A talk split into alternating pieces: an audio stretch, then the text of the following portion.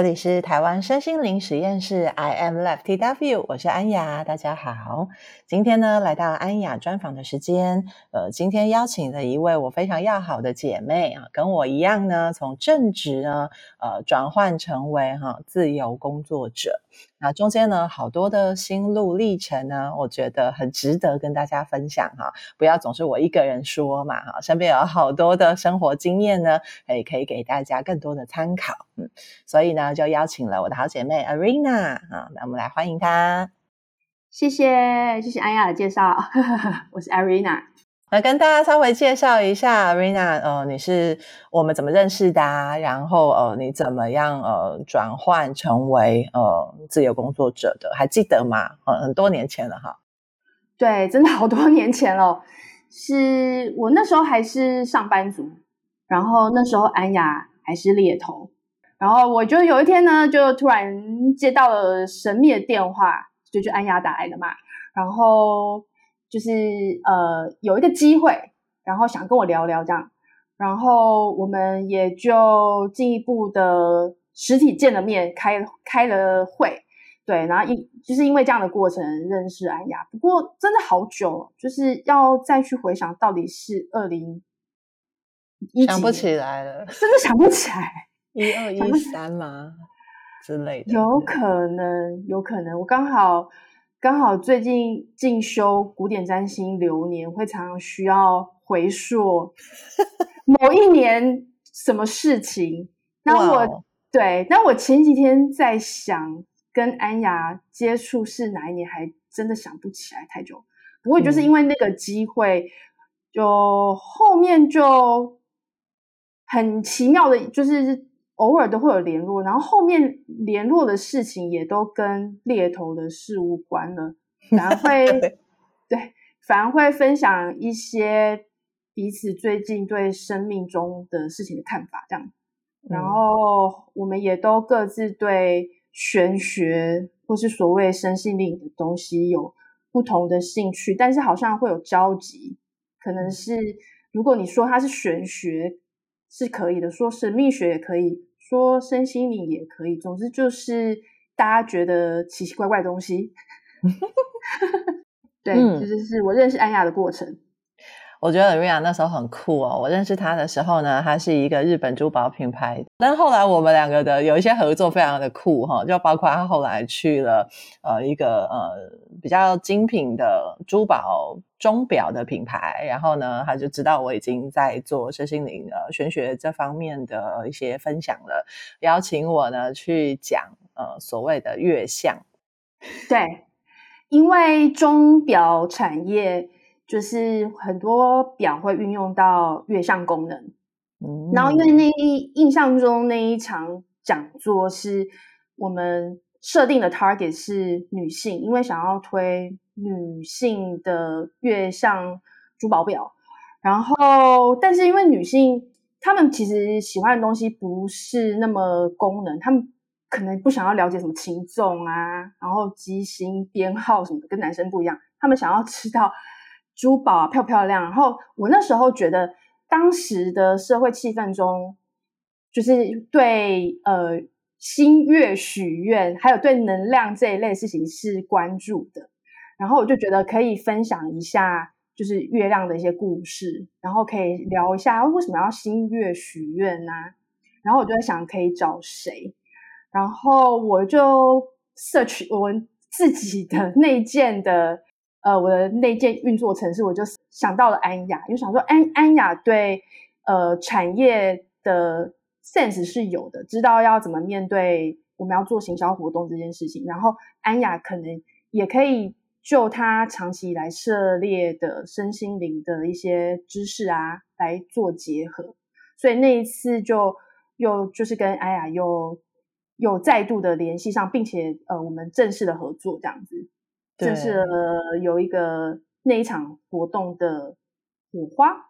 嗯。然后从此以后，我们两个呢就开始在玄学的这条道路上呢，各自奔跑的时候呢，会呃定期或不定期的交流，然后才发现说，哦，原来你也要准备进入成为一个呃自由工作者了哦，这非常的惊讶的，因为他其实在职场上工作，呃，虽然是很辛苦，也很打拼哦，但是呃从外面来看，猎头的角度来看，是一帆风顺，非常非常呃有潜力的。然后就这样乍然，对，我大概是二零一九年，有一种被雷打到的感觉。嗯哼，对，我那时候就觉得说，就是我要一直做上班族嘛，我要一直做行销嘛。然后你当然也会试着去想象说，这件事如果继续做下去会怎么样？那想象起来就是。就是那个不是我要的，嗯，对，我那个时候的想法是说，如果我就这样继续做下去了，其实也没什么不好，就是我可能就是一样，每一天大概会有八个小时以上，在一个地方上班，把某些我想呃某些被交代或是我想呃有贡献的事做好，但是我每天这八个小时。至少有八个小时就，就这样子贡献了给公司品牌。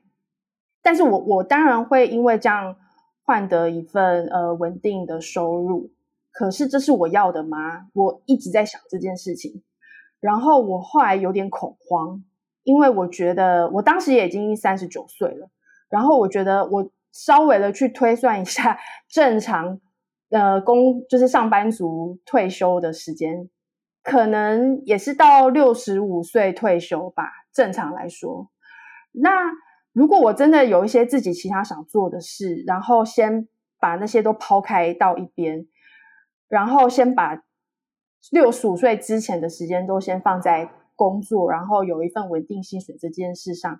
我想到这个我有点害怕，因为我就会觉得，那我真正想做的事要放到六十六十五岁之后。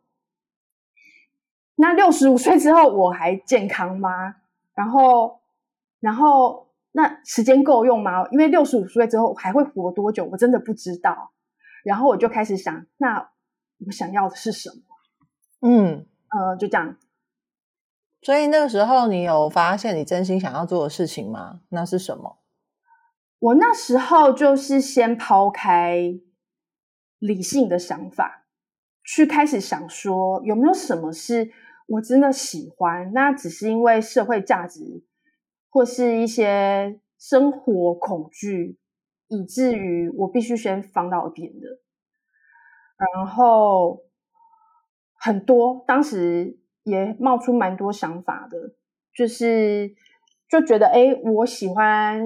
我对那个呃神秘的东西是感兴趣的，但是我从来没有认真去。呃，上过课过，只是觉得我有兴趣，然后自己隐隐约约知道说，如果我投入的话，其实应该是一定可以找到有个项目是有天分的。我我自己有那个直觉，然后也有别的项目是啊，我当时也蛮喜欢喝葡萄酒的，然后 我有认真的去上过品酒课，然后我当时有想说啊，还是说。其实是我的兴趣是就是酒的产业啊，也有想过这件事情，就是说我不要做上班族啊，那我是不是就是想办法卖酒啊什么的？就是这这些这些事我都全部有一起考量。然后后来我觉得比较能 get 到自己核心想法的是那个神秘学玄学的东西，因为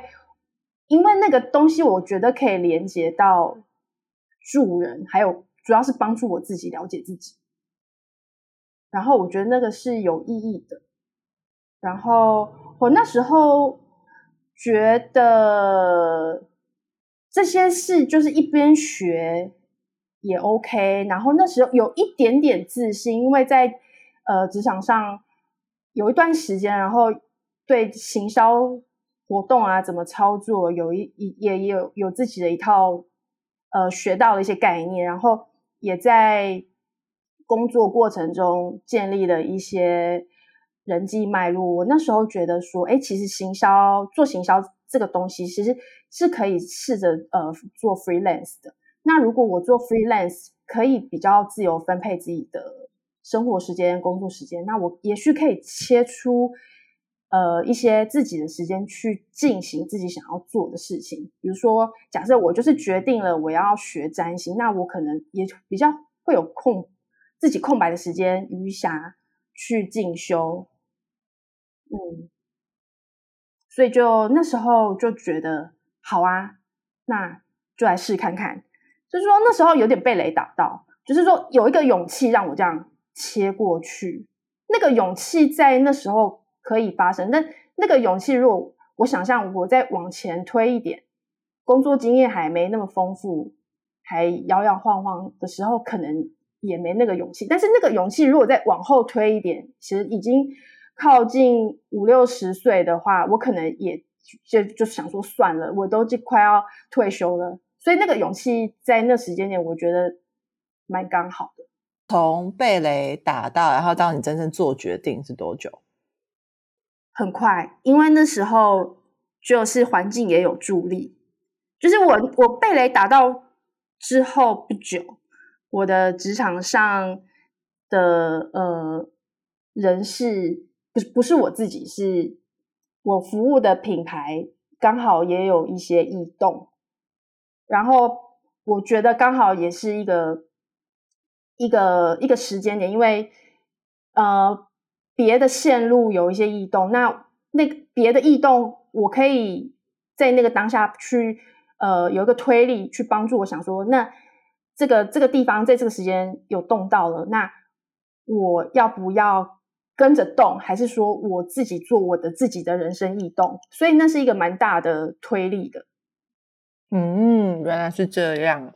起心动念了之后，然后就开始外在也有了改变。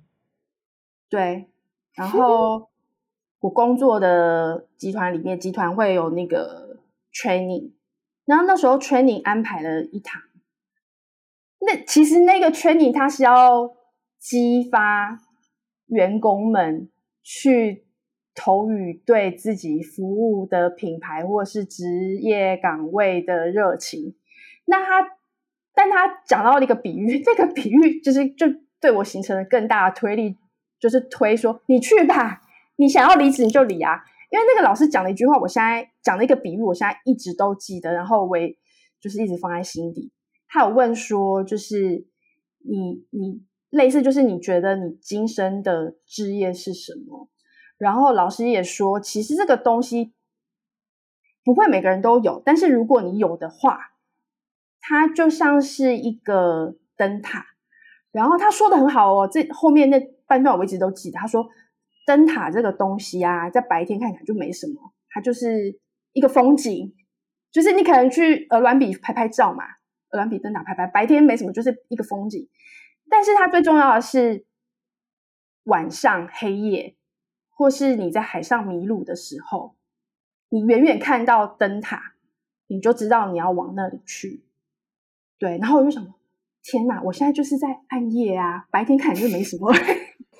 所以我我鸡皮疙瘩站起来。对，我现在我想说，好，我现在就是要盯着那盏灯塔往那边去。对，老师你说的没错。嗯我这个辞职是对的，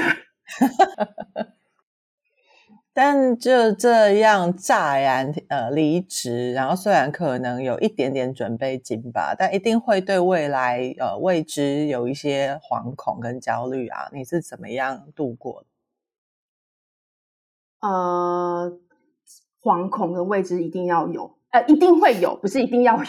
就是一定会有。就是我我们刚刚说了这么多，就是。我切换成自由工作者这一段，就是我们并不是要对大家编织一个漂亮的梦想，或是要鼓励大家说你想要怎样你就起身去做吧。不是，不是，我们今天不是要做这件事情。就是，其实我们是要跟大家说，你你要做什么改变，你一定要有一些心理准备，就是你一定会面对到动荡。那我自己是怎么度过的呢？其实。其实不瞒大家说，我也是就是一路就是嗯，有时候走得顺，然后有时候有点走得有点好像呃有点需要人家搀扶，但但是从我必须说大致上来说，从那时候到现在，我觉得是有被祝福的。然后我必我也必须很谢谢自己，就是以前投入在职场上打的那些底子，那些东西我现在都可以拿来用。我接到案子，我可能可以很快知道那件事要怎么着手，然后那件事就算只有我一个人执行，我应该要怎么做？那那件事我我如果有有 partner，我们应该要怎么分工？这都是以前自己在工作上学学到的。然后你说的都还是在就是你的行销专业上嘛，对不对？企业管理的呃品牌建构的这个专业上，嗯，对，比较是行销方面的，对，嗯嗯嗯嗯嗯。因为前面累积了多久呢？就是你当了正职上班族小老鼠多久？回头看那些履历，应该是二零零二、二零零三开始就投入职场了，嗯，所以也是超过十五年的累积。差不多刚好是在十四十五年左右的累积，这样。嗯嗯嗯。那你会呃走过这一条路，你会觉得，如果像现在听到我们 Podcast 的年轻朋友们，他们可能在职场上呃大概可能三五年啊，或者是五六年啊这种状况啊，如果他们也想要成为一个自由工作者的话，你对他们的呃提醒会是什么？一定要去冷静的分析。如果你要切换的话，你要去冷静的分析，那你自己能做到的服务是什么？那你能够有什么样的方式让自己不会饿死？直白的说，就是你一定要先分析你用什么方式让自己不会饿死。就算是你已经有一个决心，你想要朝某个方向去。那你只要有那个决心，你你规划好如何不会让自己饿死，就算你白天去打一份工，那一份工可能每个月就是两万多，但是你可以怎么运用那两万多，然后再去有一些配置，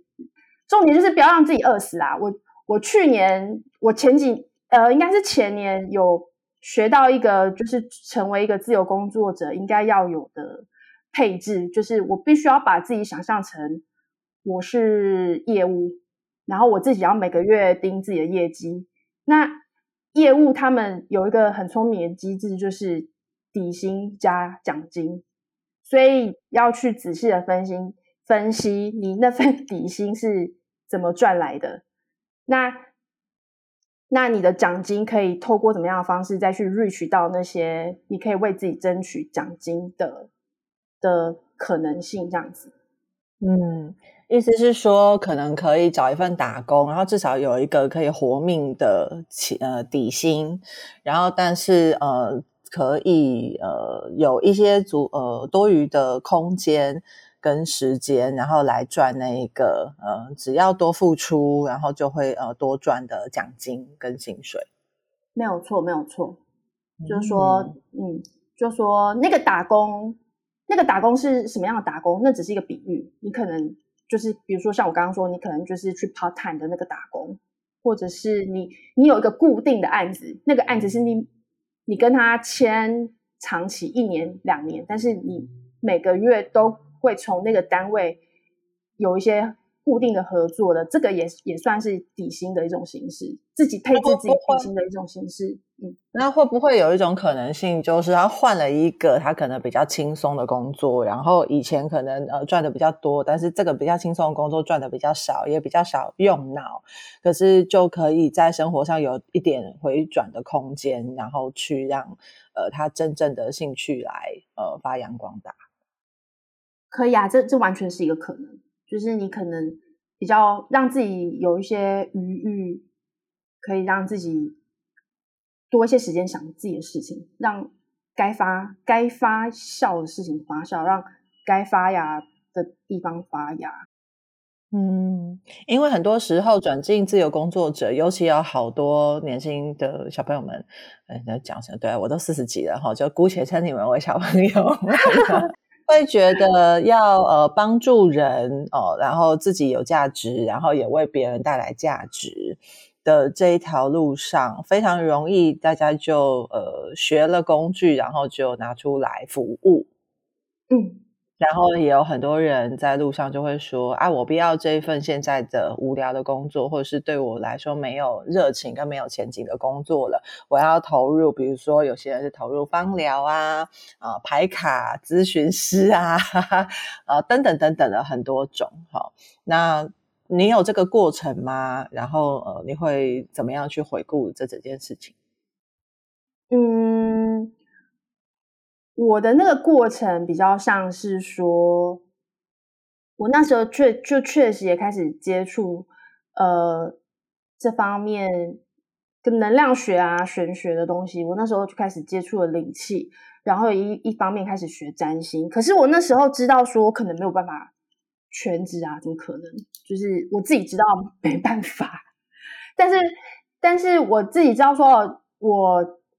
我投入的话。我给自己营造了这样的可能，有一天可能可以，我开始提供服务。但是我那时候非常明白，不行，我一定要先 keep 住我现在会的东西。就算就算那个是我的一个，就是我想象的那个玄学，或是我提供服务助人的东西，可能有一天我发现它是只是我一时的妄念，会有这个可能哦。我那时候非常明白。我告诉自己，假设我有天发现那是我的妄念，我至少，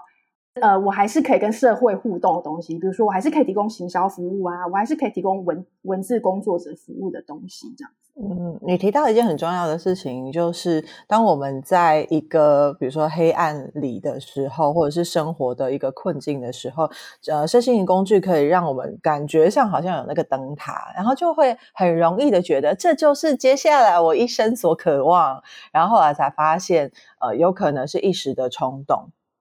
很有可能啊，很有可能是一时冲动，那跟谈恋爱也很像，你一开始。你开始遇到一个你非常有感觉的人，然后你可能对他就开始产生了非常多的遐想。一开始可能交往的很顺利吧，然后就开始觉得天啊，我要把我终身托付给那个人，我们要携手走到天涯什么之类的。但是不对，就是其实每个人你要负责的是自己的人生，你顶多只是跟那个人手牵手。让自己让彼此变得更好，所以所以所以在人在黑暗中接触到身心灵，很容易会把那东西当浮木，然后你会觉得你要往那里去，那也可能是一个类似的东西，就不是啊，你不能就是紧抓着它，其实是要对自己的人生负责，但只是说那个东西是怎么帮助你对自己的人生负责。嗯，对，我就觉得这样子的非常具有逻辑性的思考，在一切都还没有开始发生之前就可以想完，这真的哦，嗯，理工科的女生是真的蛮厉害的。谢安雅，虽然我是理工科女生，但是我我还是要先说一下，就是我本人水星是双鱼座，双鱼是一个无声的星座，所以我有时候讲话有点顿顿卡卡的。哼哼哼哼哼哼，无法无法把那个心里想的逻辑很顺畅的一下表达出来，这样。嗯，而且大家都知道，就是我是不按牌理出牌问问题的，所以对于 Arena 来说，可能会是一个比较大的考验。没关系，今天就来考考看，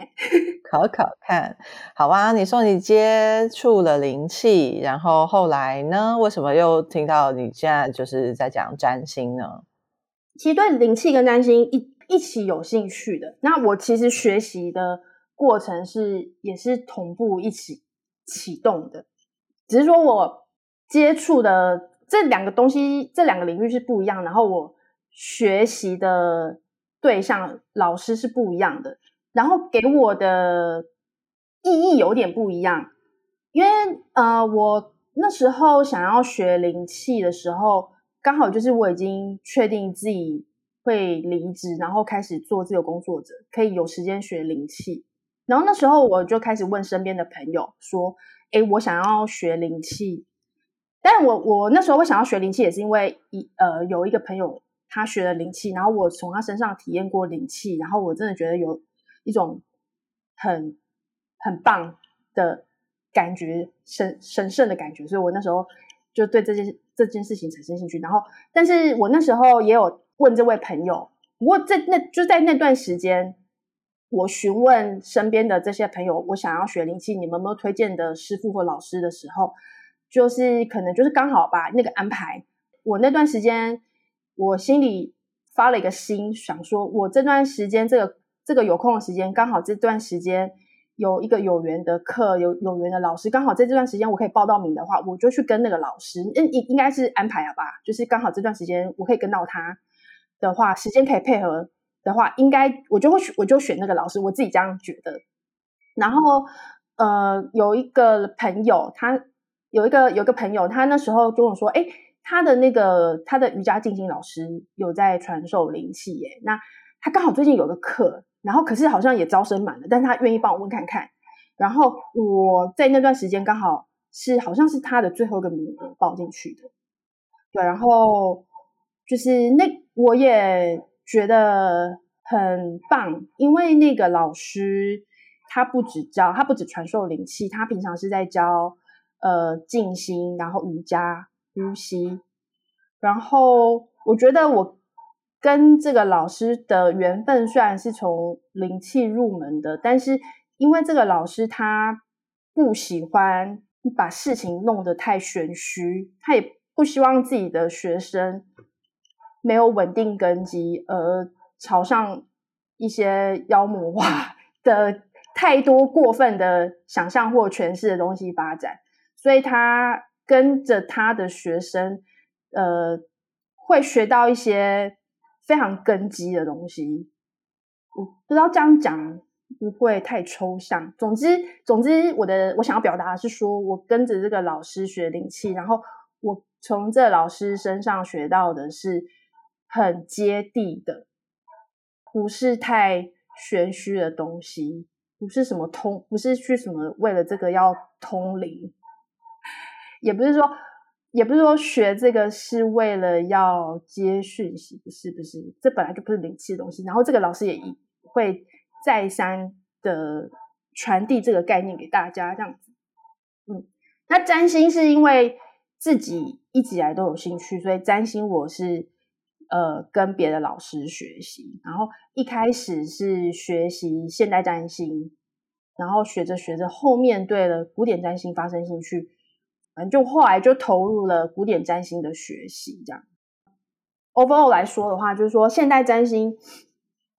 它是融合了心理学，然后它会去，它比较偏向去分析一个人的个性，嗯，然后它它可能或多或少会有概念是个性决定了一切。然后古典占星的话，原先古典占星在看本。呃，一个人的本，我们说他本命盘，这个人的样貌，呃，其实这个人的个性只是一部分。古典占星可以从古典，可以从命盘上看到这个人的原生家庭的状况，然后这个人的呃，在当时以前古时候的社会的尊尊贵位阶，然后这个人他的呃婚姻状况大概会怎么样？然后事业成就大概会怎么样？可以看到这些，但是现代占星会就是会比较偏向跟心理学结合，嗯，然后然后所以后后面的占星学的学生会隐约觉得古典占星比较宿命论，嗯，然后现代占星比较疗愈，嗯哼哼哼哼，对。那你现在走进了古典占星，你也是这样子觉得的吗？它比较宿命？呃，它是宿命吗？我会觉得说，它其实它像是一个工具，让你去透过那张盘去窥探了这个人这一世在地球上可能可以发展出什么样的状况，也可以窥探出这个人会遇到什么样的瓶颈，也就是可能做某件事可能会有什么样的坎。然后那个坎在别张盘上，你就可以感觉，哎，其实这个人就不会遇到这个坎，他可能发展就很顺畅。然后因为古时候，古时候的那个生活，呃，社经背景是呃非常重视阶级的嘛，所以古时候呃很喜欢用那个盘去判断这个人的尊贵位阶可以。发展到什么样？尤其是以前占星学可能是服务王公贵族，尤其是可能在服务国王、皇后啊的。然后另外一个是说，我学会了现代占星之后，有开始有有有零星的接到一些朋友，让就是呃来试着解读自己的星盘。然后呃，我会发现，其实很多人想要了解自己的星盘。他们的问题非常的世俗，他们会想要知道，他们会想知道自己赚，如果想要赚更多的钱，但他的潜能是在哪？他的智，他他做什么事可能可以让自己赚钱比现在更容易，或是说他在职，他在工作上可能有一个什么样的可能？然后还有，比如说，有些人会想要问说，他的他的感情，他的感情为什么会不顺？什么时候会顺？很很世俗啊，就把就很像在问算命的那样子。嗯，但是呃，现代占星要要回答这些世俗的问题也是可以，可是我有发现。比较容易失，我觉得会有失准。还有，我从现在占星的学习中，如果要去回答，如果有我有想要去回答这些世俗的问题，我觉得我没有办法回答到一个我自己满意的状态。嗯，我我会，因为现代占星它毕竟比较结合心理学。我常常就是那以前那时候会觉得说，啊，那如果我只是一直跟对方说，你想要，你想要，你想要让自己事业发展的更好，那你就是要去一直。如果假设我一直跟对方说，那你要去改变自己的个性啊，这当然没错，这这完全也没错。就是如果只跟他说，凡事都是跟个性有关，所以你要把自己个性哪怎么样修正到最好。所以，然后或者是跟对方说，我从你的星盘上看见你这个人在面对事情的时候，就是你。会有这种心态，然后你必须要去，你常面对到这种心态的限制，然后你必须要去调整自己这种心态的限制。这这些话也都没有错，但是我觉得，我觉得没有办法让，我觉得有时候对某一些群没有办法帮到他们，也、嗯、这也不是也不是他们想要的。那我就是指出了一个方向，可是问题是没有方法啦，没有实际可以着手的办法。他他想听的不只是说，就是呃，我要我要让自己更正面啊。他他不只要这个，他要的是很落实的跟他说，哎，我觉得你如果对这个东西有兴趣，假设你的前提是你已经有兴趣的话，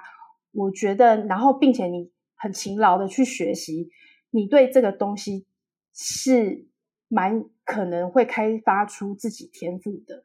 就很很非常落实的指指出这条道路这个东西。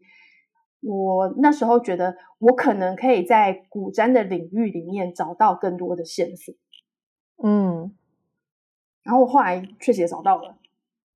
所以啊，其实我身边有好多的年轻朋友们在跟我说，呃，身心灵工具想要全职成为身心灵工作者的时候，我都会。呃，深呼吸，捏一把冷汗。呃，那呃，当然你刚刚有提到是说，先让自己有一个底薪稳定下来，然后所以呃，这一些斜杠的呃，正在培养自己服务的能力跟服务的工具的时候，可能比较没有那么多压力，对吗？对，嗯，那你有经过就是这个所谓的大模考吗？我想安雅所谓的大模考，就是应该是嗯，你之前在其他 podcast 里面有提到的。那那时候我听的时候，我都也很有感，然后我就觉得嗯，这个真的很重要，就是会提到说，如果你是从事呃身心灵或玄学服务的时候，会有一个状况，就是你的大模考，就是当你已经在匮乏的状态，然后你你你赚钱的方式又只有你手上的这个服务的这个工具的时候，你可能会一直想要去创造需求，让更多人来找你做身心灵的服务。这个这个多讲一点，那个多讲一点。这个我再多讲一点吗？对啊，创造需求什么意思？创造需求就是说，呃，好，其实假设是以以灵气来做比喻好了。灵气是因为对方感觉到，通常通常我之前遇到的个案是，对方觉得自己有状况了。能能量不平衡了，或是很明确的是，呃，身体 physical 物理上的哪里发呃发炎，他有在就医，但是他觉得如果可以呃也做灵气的话，可能可以说受到帮助，或者是他可能失眠，他想要透过灵气，反正就是通常都是这个这个人他是有状况的时候，那他可能会来咨询，想要做灵气，那所以表示是。那个 something wrong 的嘛，那边是有状况的，但是呃，创造需求的状况就会反过来，就会是说，哎、啊，你那段时间大家都好好的啊，生龙活虎啊，哎、啊，你的个案也都那个身体健康啊，哎、可是你那段时间你想要有更多人来做灵气，那万一万一你那段时间就是你没有一份其他稳定的收入，那你只能靠。做灵气的时候，你就会去创造需求，问说：“哎，谁要做灵气啊？”然后我就会觉得这件事很会歪掉，就很奇怪。就大家身体健康不是很好吗？这样才是正确的状态吧？啊，可是你却是去去问说：“哎，你去，你好像会需要去制造一个状况，是就是去创造一个说，呃，那我觉得你这边好像可以再加强哦。”就会变成有点本末倒置。嗯，也有一种可能性是，呃，生活当然很多时候不一定有百分百的喜悦跟呃平安呐、啊，但是呢，八十七分 percent 的时候也。其实可以好好生活，有一些小小的杂质、小小的动荡，其实也无无损于生活主体的进行。可是呢，那一些通常有可能就会被捞出来说啊，你还有这十三趴可以调整啊，可以前进啊，然后可以修复啊。所以这个时候，呃，工具就可以呃拿来用，然后就可以提供服务。对，我觉得最理想的状态就是从我这几年。摸索的过程中，我我自己觉得，我个人啦，但很不适合每一个人。但我分享出来，就是我觉得最理想的状态是说，服务的人、服务者、提供者、提供服务的这个人，他本身是充足富足的状态，他不匮乏的。他就算他就算没有去创造那个需求，他他是有活得温饱没问题的，但。如果说在这状态下，大家知道他有提供这个服务，那自然而然的，就是在有状况、有需求的时候，上门来找服务者的状态的时候，这种很、很、很、很充足，然后提供服务的人不匮乏的状态，我觉得是最理想的状态。但是也不能说，也不能说。不能说服务者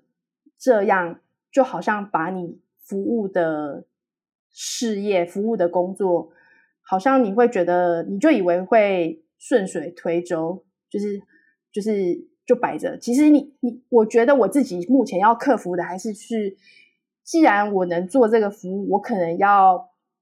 鼓起勇气去让大家知道，说我有在做这个服务这样子，但我不用，我不需要去创造需求。我只要我现在能很自然的并且鼓励自己去做到的，就是训练自己去让别人知道说，我有在做这个服务，但同时我也很确定自己，我可以养活我自己，就算我没有那个服务，就算没有那个需求啦，大家都活得好好的，没有那个需求，但是我是可以把自己养活的，这个状态我自己觉得是理想的。嗯，这个理想状态可以多说一点吗？如果是这样子，在平衡的状态下，你比较不会面对到什么样子的考验或者什么样的风险？你就不会面对到你提供的服务是匮乏的呀。嗯，讲白话文啦。嗯，讲白话文就是说，一提你服务的品质不匮乏，那你提供的服务的能量流是是好的，是你自己相信的，你自己。服务的理直气壮的，你自己也不会觉得心虚的，嗯、被你服务的人也不会觉得他来找你是为了帮助你有收入，是因为他真的有这个需求。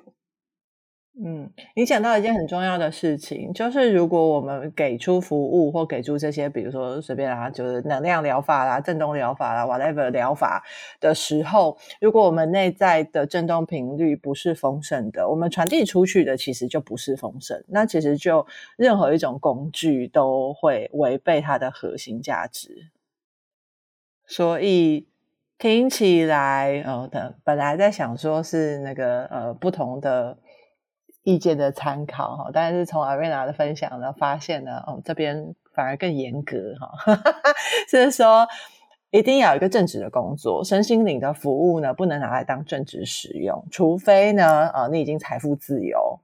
哦，那你不需要有呃多余的，就是要养活自己的这样子的一个状态。然后，那身心工具的服务，就是除了把自己照顾好，把自己丰足起来，呃，同时也可以分享这样子的一个方式啊，给到其他人。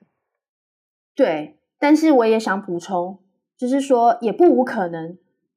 有一些老师，有一些师傅，他们的能力。就是确实已经在那个状态的了，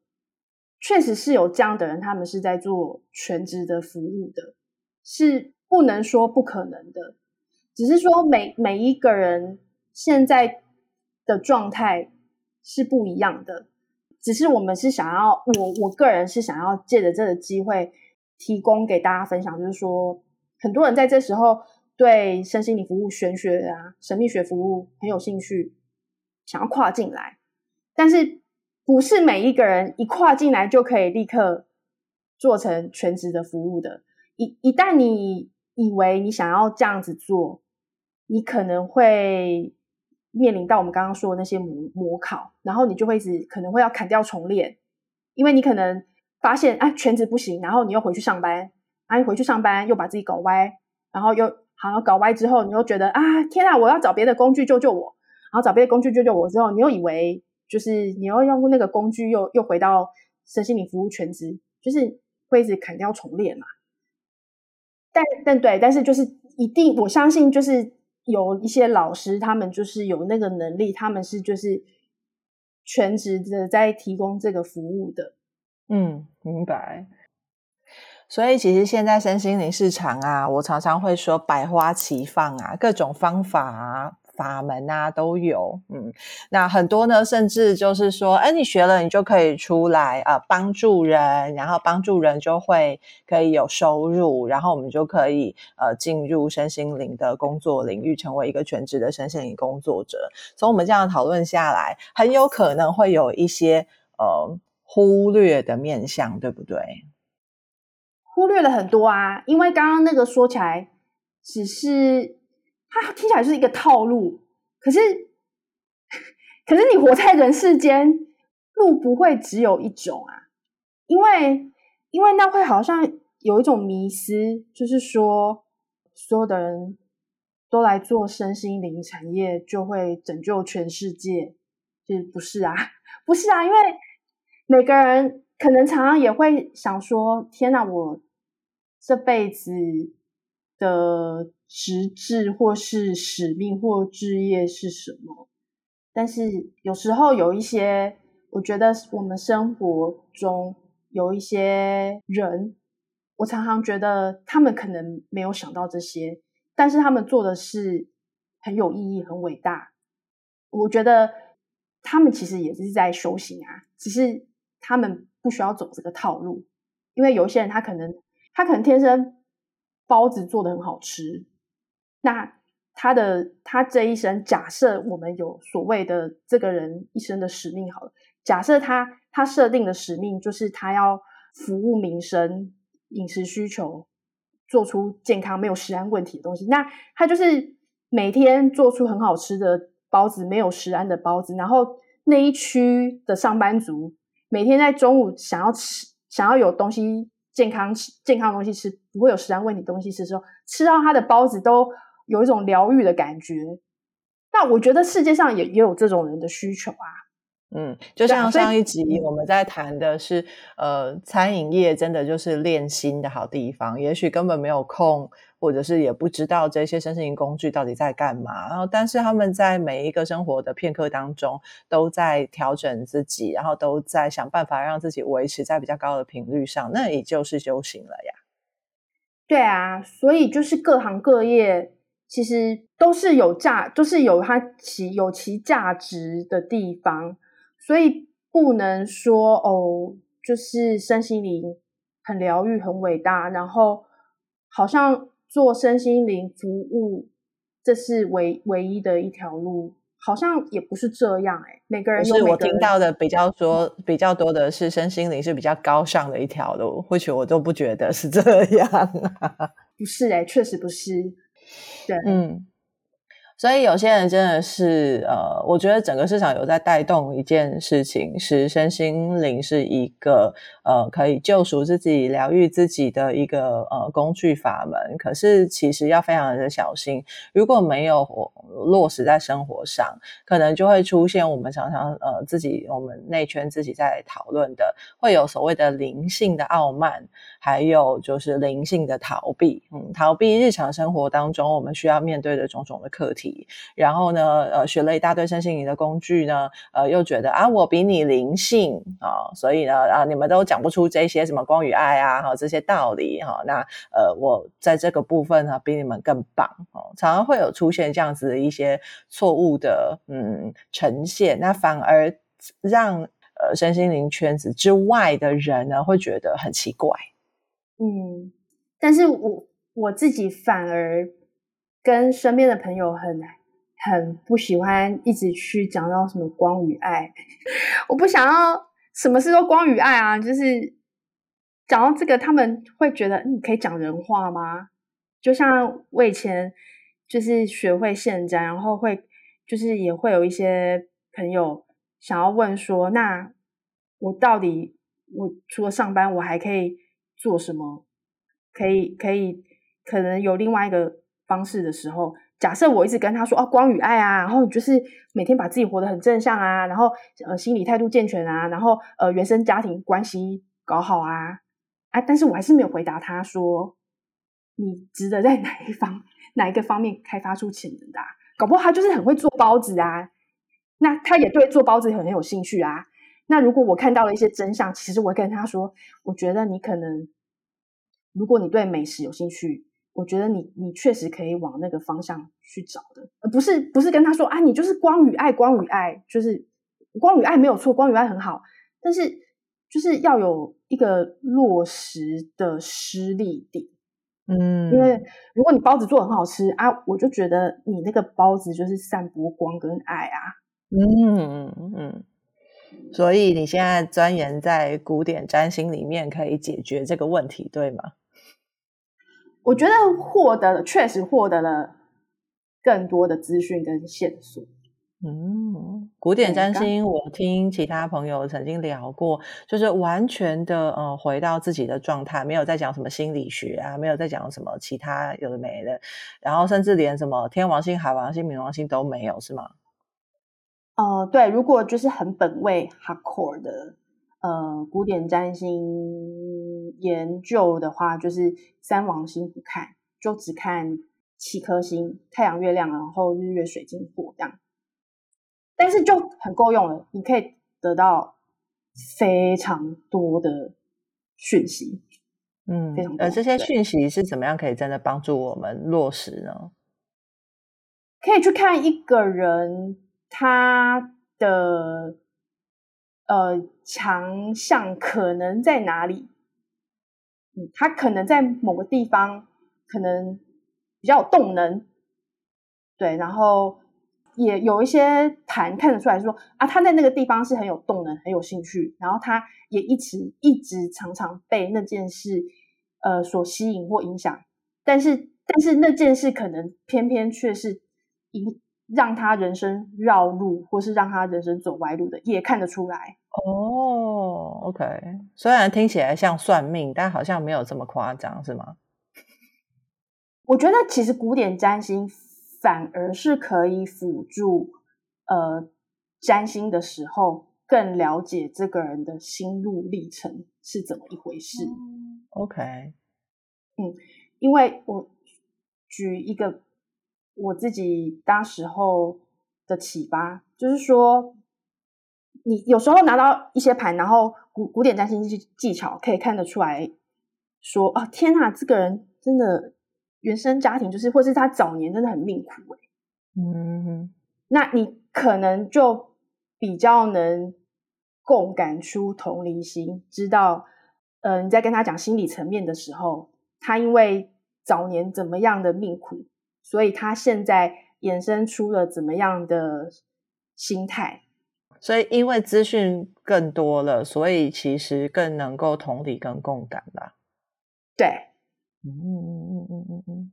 了解，很酷诶。嗯，所以你现在有在，就是你可以收个案服务了吗？可以有，最近最近把那个嗯出生命图进修完成了，然后。嗯那我要问一个前提，因为我们两个前面有提到，就是要给服务的时候，哎，最近你有丰盛吗？我们才能够找你做服务。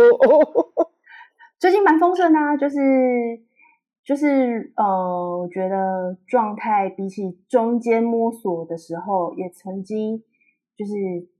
但也有跌跌撞撞过一段时间，比起那时候的状态好，而且昨天。昨天我商业服务的工作伙伴才传来了很多好消息，因为比如嗯，比如说我们可能帮一些中小企业，呃，他们可能本本来对自己的品牌定位不太清楚，但是他们的产品是好的，然后我们帮他们就是建构了呃新的网站，然后帮他们找到了怎么跟市场沟通的语言，然后客户也反馈给我的那个工作伙伴说，哦，他们最近真的。每个月就是营收多了多少这样子，哇，很开心，嗯嗯，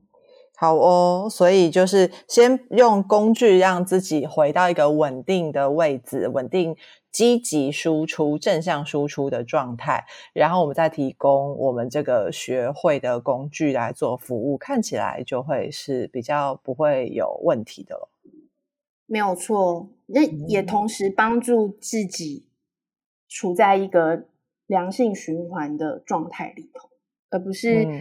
导成另外一边匮乏的恶性循环。嗯哼哼哼哼。啊，非常感谢你。所以呢，不想打工了，来做个自由工作者吧。如果你也想要这前进自由工作者的话，我们刚刚的这些讨论呢，希望对你有一些参考。那也有一些前情提要哈，大家要做好心理准备啊。希望这一路呢，大家也可以啊，呃，比较和缓的哈，优雅的来转身。对，也也想要借此呼吁大家，就是说。我我们不是在鼓励大家要转成自由工作者，不是每个人都适合的，因为说不定你你在你的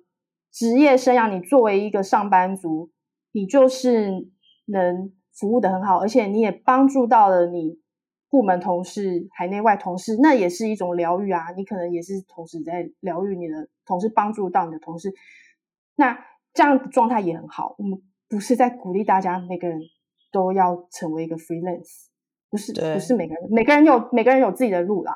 对，对你让我想到了我亲爱的弟弟，就是他在呃音乐圈哦打打拼了这么多年，他现在真的就是完全，你要跟他讲身心灵嘛，他可能会觉得这是什么东西呀？哈，那但是他真的就在他的岗位上呃创造了呃一个全新的潮流，让大家真的。我觉得啦，在音乐圈哈，真的很少可以不竞争，然后共同合作。那他真的呃带领了一个潮流做这件事情，然后所以呢，从身心灵的角度来看，他其实是非常身心灵啊。即便是在呃就是呃职场上面，然后非常非常的全神投入，完全对什么玄学、是神神秘学完全一点兴趣都没有，但是还是有活出这样子的品质。真的，真的。就是说，如果你是一个佛教徒，你有你有读过 观世音普门品的话，你就会知道你，你当你想要成为菩萨的时候，你可以化身成各式各样的样子。就算你是一个屠夫，你可能也会给你做屠夫的工作对象一些启示。好，完结在这里呢，非常的有灵性嘛。希望这样的闲聊大家还喜欢啊。呃，感谢 Arena 今天呢陪伴我们。那、呃、之后呢，有机会呢，我们再来请 Arena 聊聊其他的主题哈。她、呃、非常多样面向的女人啊，很多呢可以跟我们分享的。谢谢安雅，今天聊得很开心，而且刚刚一直在讲包子，害我现在好想吃包子。好，谢谢大家。这里是台湾身心灵实验室，I am Lab TW，我是安雅，我们下次见喽，拜拜，拜拜。